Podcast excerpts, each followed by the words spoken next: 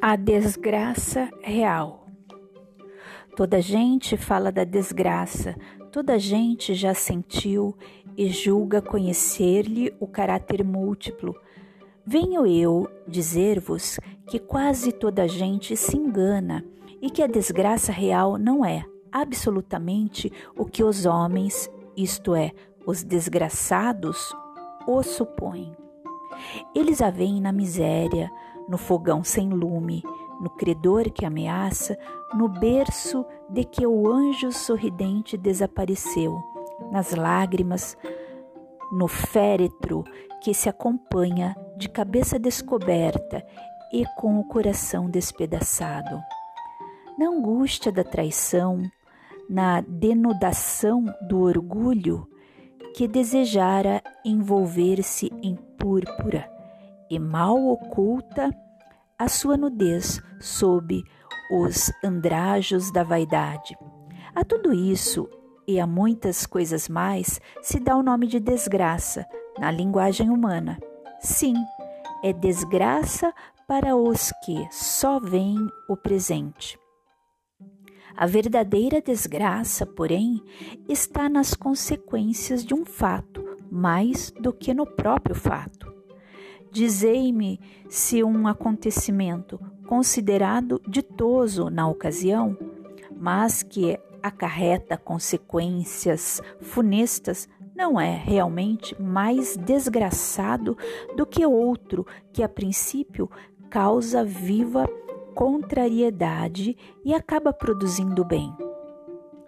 Dizei-me se a tempestade que vos arranca as árvores mas que saneia o ar, dissipando os miasmas insalubres que causariam a morte, não é antes uma felicidade do que uma infelicidade. Para julgarmos de qualquer coisa, precisamos ver-lhes as consequências. Assim, para bem apreciarmos o que em realidade é ditoso ou inditoso para o homem, precisamos transportar-nos para além desta vida, porque é lá que as consequências se fazem sentir. Ora, tudo o que se chama infelicidade, segundo as acanhadas vistas humanas, cessa com a vida corporal e encontra sua compensação na vida futura. Vou revelar-vos a infelicidade sob uma nova forma, sob a forma bela e florida que acolheis e desejais com todas as veras de vossas almas iludidas.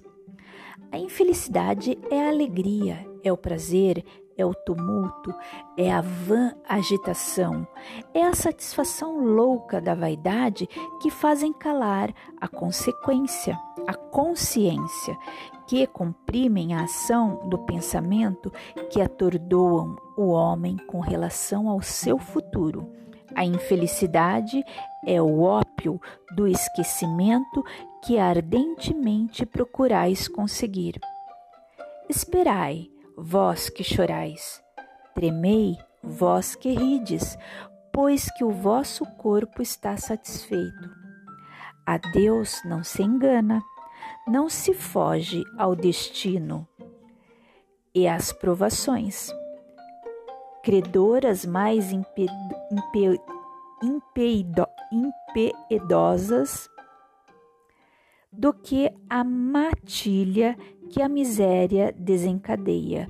Vos espreitam o repouso ilusório para vos emergir de súbito na agonia da verdadeira infelicidade, daquela que surpreende a alma amolentada pela indiferença e pelo egoísmo que, pois, o Espiritismo vos esclareça e recoloque para vós sob verdadeiros prismas. A verdade e o erro tão singularmente deformados pela vossa cegueira. Agireis então como bravos soldados que, longe de fugirem ao perigo preferem as lutas dos combates arriscados à paz que lhes não pode dar glória nem promoção. Que importa ao soldado perder na refrega armas, bagagens e uniformes, desde que saia vencedor e com glória? Que importa ao que tem fé no futuro deixar no campo de batalha da vida a riqueza e o manto de carne, contanto que sua alma entre gloriosa no reino celeste? Delfina de Girardin, Paris, 1861.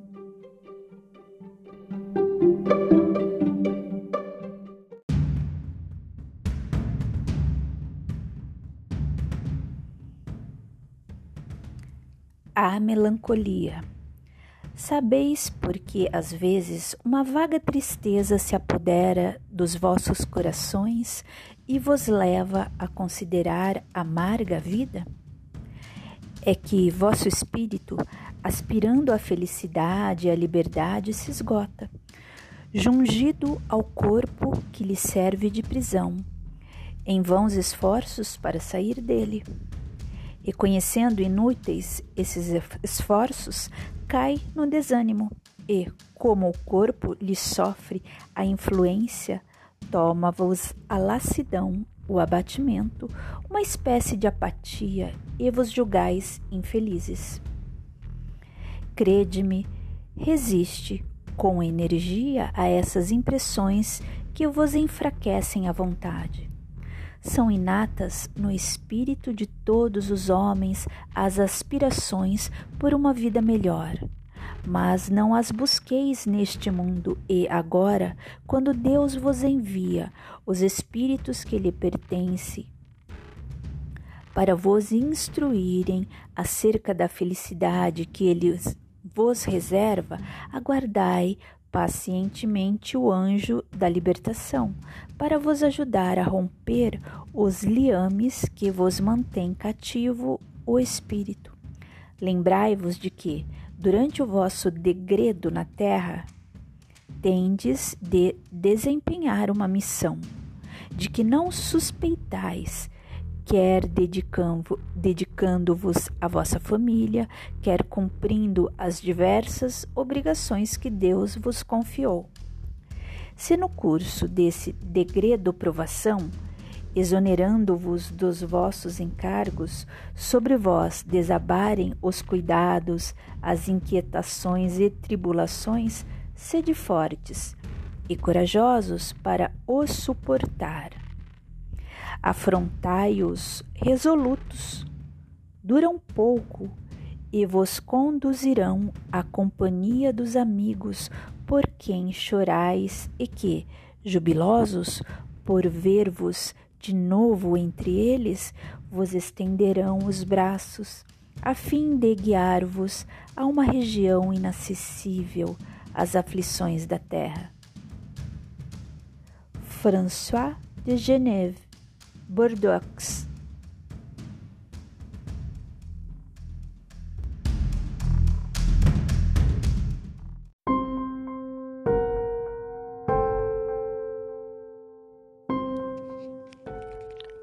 Provas voluntárias. O verdadeiro silício. Perguntais se é silício ao homem abrandar suas próprias provas. Essa questão equivale a esta outra. É silício aquele que se afoga cuidar de salvar-se? Aquele em quem um espinho entrou, retirá-lo? Ao que está doente, chamar o médico? As provas têm por fim exercitar a inteligência, tanto quanto a paciência e a resignação. Pode dar-se que um homem nasça em posição penosa e difícil, precisamente para se ver obrigado a procurar meios de vencer as dificuldades. O mérito consiste em sofrer sem murmurar. as consequências dos males que lhe não seja possível evitar em perseverar na luta, em se não desesperar. Se não é bem sucedido, nunca, porém, numa negligência que seria mais preguiça do que virtude. Essa questão dá lugar naturalmente a outra. Pois, se Jesus disse: Bem-aventurados os aflitos, haverá mérito em procurar alguém aflições que lhe agravem as provas por meio de sofrimentos voluntários? A isso responderei muito positivamente. Sim, há grande mérito quando os sofrimentos e as privações objetivam o bem do próximo, porquanto é a caridade pelo sacrifício não quando os sofrimentos e as privações somente objetivam o bem daquele que a si mesmo as aflige, porque aí só há egoísmo por fanatismo. Grande distinção cumpre aqui se faça. Pelo que vos respeita pessoalmente, contentai-vos com as provas que Deus vos manda, e não lhes aumenteis o volume já desci por vezes tão pesado, aceitá-las sem queixumes e com fé. Eis tudo o que de vós exige Ele. Não enfraqueçais o vosso corpo com privações inúteis e macerações sem objetivo, pois que necessitais de todas as vossas forças para cumprirdes a vossa missão de trabalhar na terra. Torturar e martirizar voluntariamente o vosso corpo é contravir a lei de Deus, que vos dá meios de o sustentar e fortalecer. Enfraquecê-lo sem necessidade é um verdadeiro suicídio. Usai, mas não abuseis, tal a lei. O abuso das melhores coisas tem a sua punição nas inevitáveis consequências que acarreta. Muito diverso é o que ocorre quando o homem impõe a si próprio sofrimentos para o alívio do seu próximo. Se suportardes o frio e a fome para aquecer e alimentar alguém que precise ser aquecido e alimentado, e se o vosso corpo disso se ressente, fazeis um sacrifício que Deus abençoa. Vós que deixais os vossos aposentos perfumados para irdes a mansarda infecta levar a consolação, vós que sujais as mãos delicadas pensando chagas, Vós que privais do sono para velar a cabeceira de um doente que apenas é vosso irmão em Deus, vós, enfim, que despendeis a vossa saúde na prática das boas obras, tendes em tudo isso o vosso silício, verdadeiro e abençoado silício, visto que os gozos do mundo não vos secaram o coração que não adormecestes no seio das volúpias enervantes da riqueza, antes vos constituístes anjos consoladores dos pobres deserdados. Vós, porém, que vos retirais do mundo para lhe evitar as seduções e viver no insulamento, que utilidades tendes na terra? onde a vossa coragem nas provações, uma vez que fugis a lutas e desertais do combate? Se quereis um cilício, aplicai-o às vossas almas, e não aos vossos corpos. Mortificai o vosso espírito, e não a vossa carne. Fustigai o vosso orgulho, recebei sem murmurar as humilhações. Flagiciai o vosso amor próprio, enrijai-vos contra a dor da injúria e da calúnia, mais pungente do que a dor física. Aí tendes o verdadeiro cilício, cujas feridas vos serão contadas, porque atestarão a vossa coragem e a vossa submissão a Deus. Um anjo guardião, Paris, 1863.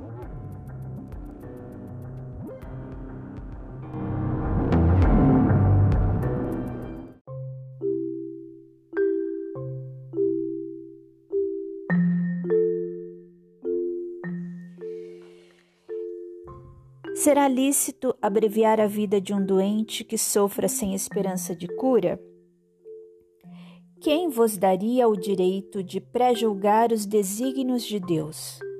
Não pode ele conduzir o homem até a borda do fosso para daí o retirar, a fim de fazê-lo voltar a si e alimentar ideias diversas das que tinha? Ainda que haja chegado o último extremo moribundo, ninguém pode afirmar com segurança que ele haja soado a hora derradeira. A ciência não se terá enganado nunca em suas previsões? Sei bem haver casos que se podem, com razão, considerar desesperadores, mas se não há nenhuma esperança fundada de um regresso definitivo à vida e à saúde, existe a possibilidade atestada por inúmeros exemplos de o doente, no momento mesmo de exalar o último suspiro, reanimar-se e recobrar por alguns instantes as faculdades. Pois bem, essa hora de graça que lhe é concedida pode ser-lhe de grande importância. Desconheceis as reflexões que seu espírito poderá fazer nas convulsões da agonia e quantos tormentos lhe pode poupar um relâmpago de arrependimento.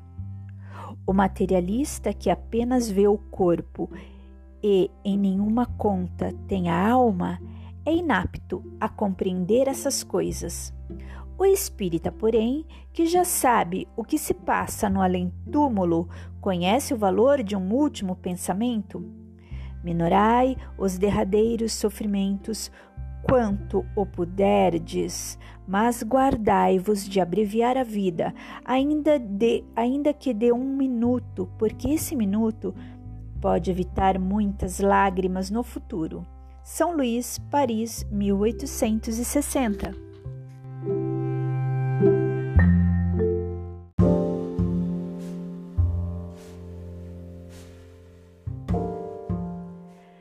Dever-se-á por termo as provas do próximo?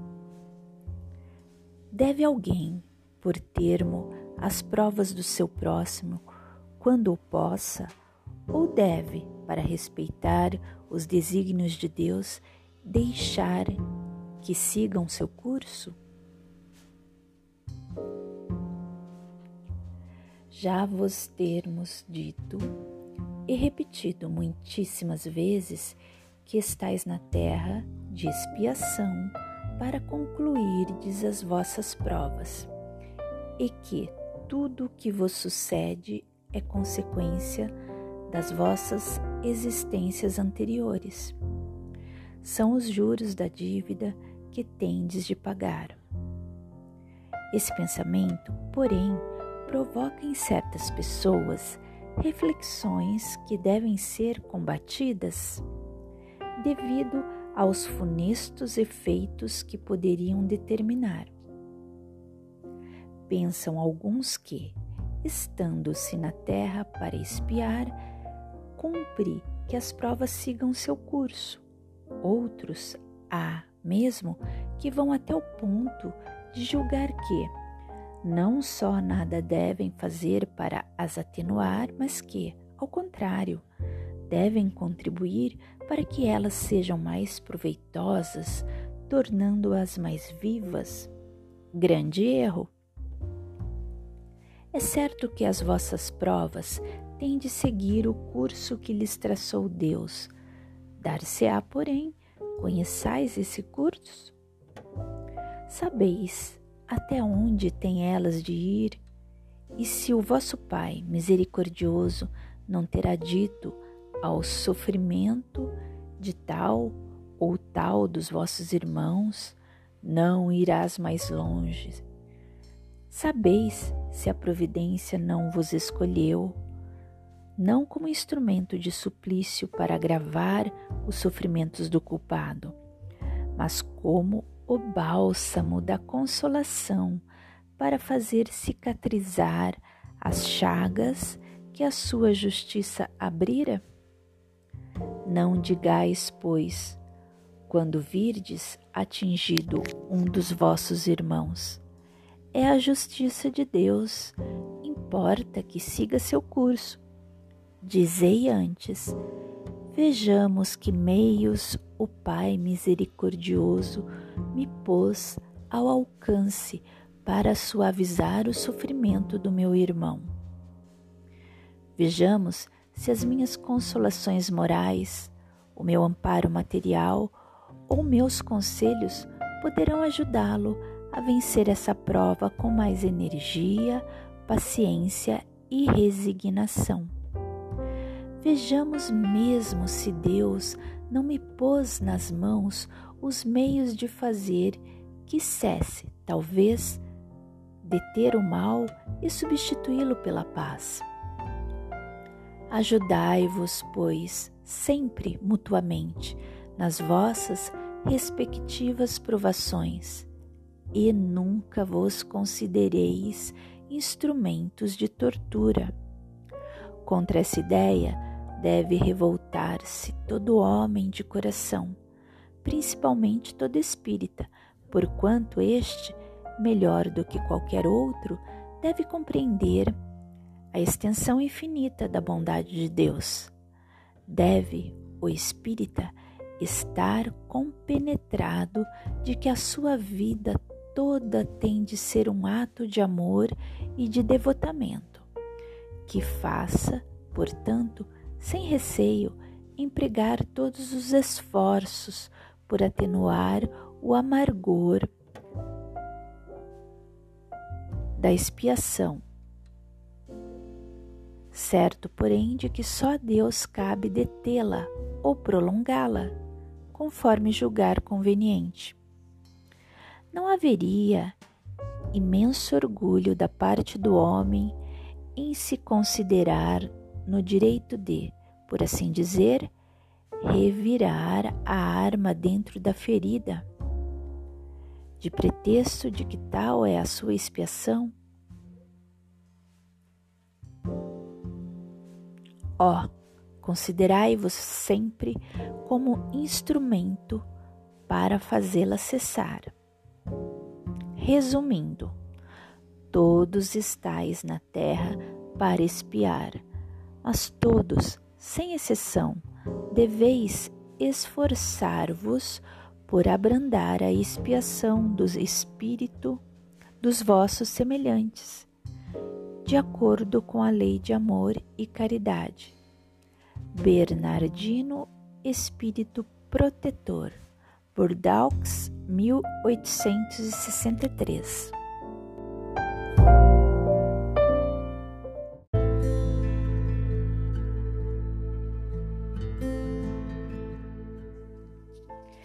Sacrifício da própria vida. Questão 29.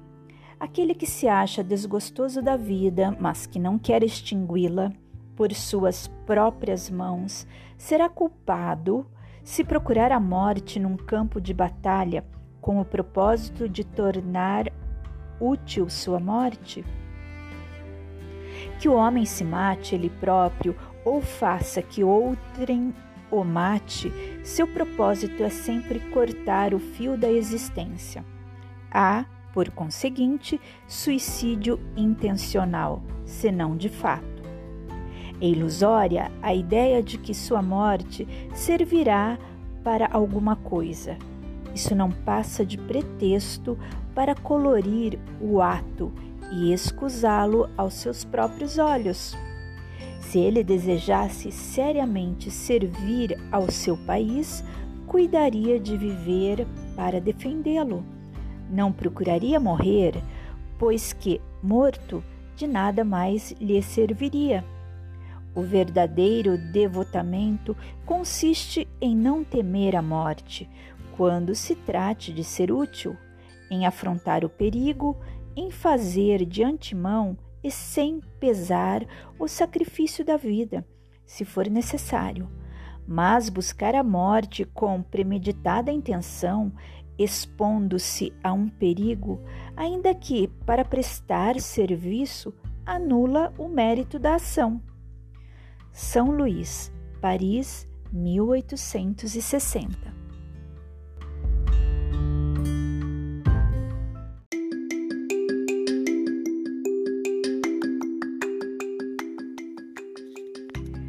Questão 30. Se um homem se expõe a um perigo iminente para salvar a vida a um de seus semelhantes, sabendo de antemão que sucumbirá, pode o seu ato ser considerado suicídio?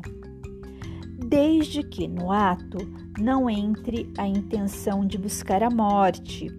Não há suicídio, e sim apenas devotamento e abnegação, embora também haja certeza de que morrerá. Mas quem pode ter essa certeza? Quem poderá dizer que a providência não reserva um inesperado meio de salvação para o momento mais crítico? Não poderia ele salvar mesmo aquele que se achasse diante da boca de um canhão? pode muitas vezes dar-se que ela queira levar ao extremo limite a prova da resignação e, nesse caso, uma circunstância inopinada desvia o golpe fatal. São Luís, Paris, 1860. Proveito dos sofrimentos para outrem. Questão 31 os que aceitam, resignados os sofrimentos, por submissão à vontade de Deus e tendo em vista a felicidade futura, não trabalham somente em seu próprio benefício, poderão tornar seus sofrimentos proveitosos a outrem. Podem esses sofrimentos ser de proveito para outrem, material e moralmente.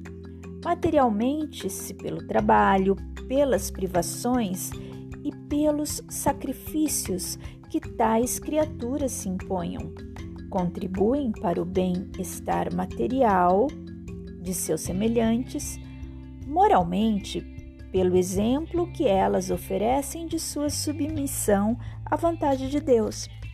Esse exemplo do poder da fé espírita pode induzir os desgraçados à resignação e salvá-los do desespero e de suas consequências funestas para o futuro. São Luís, Paris, 1860.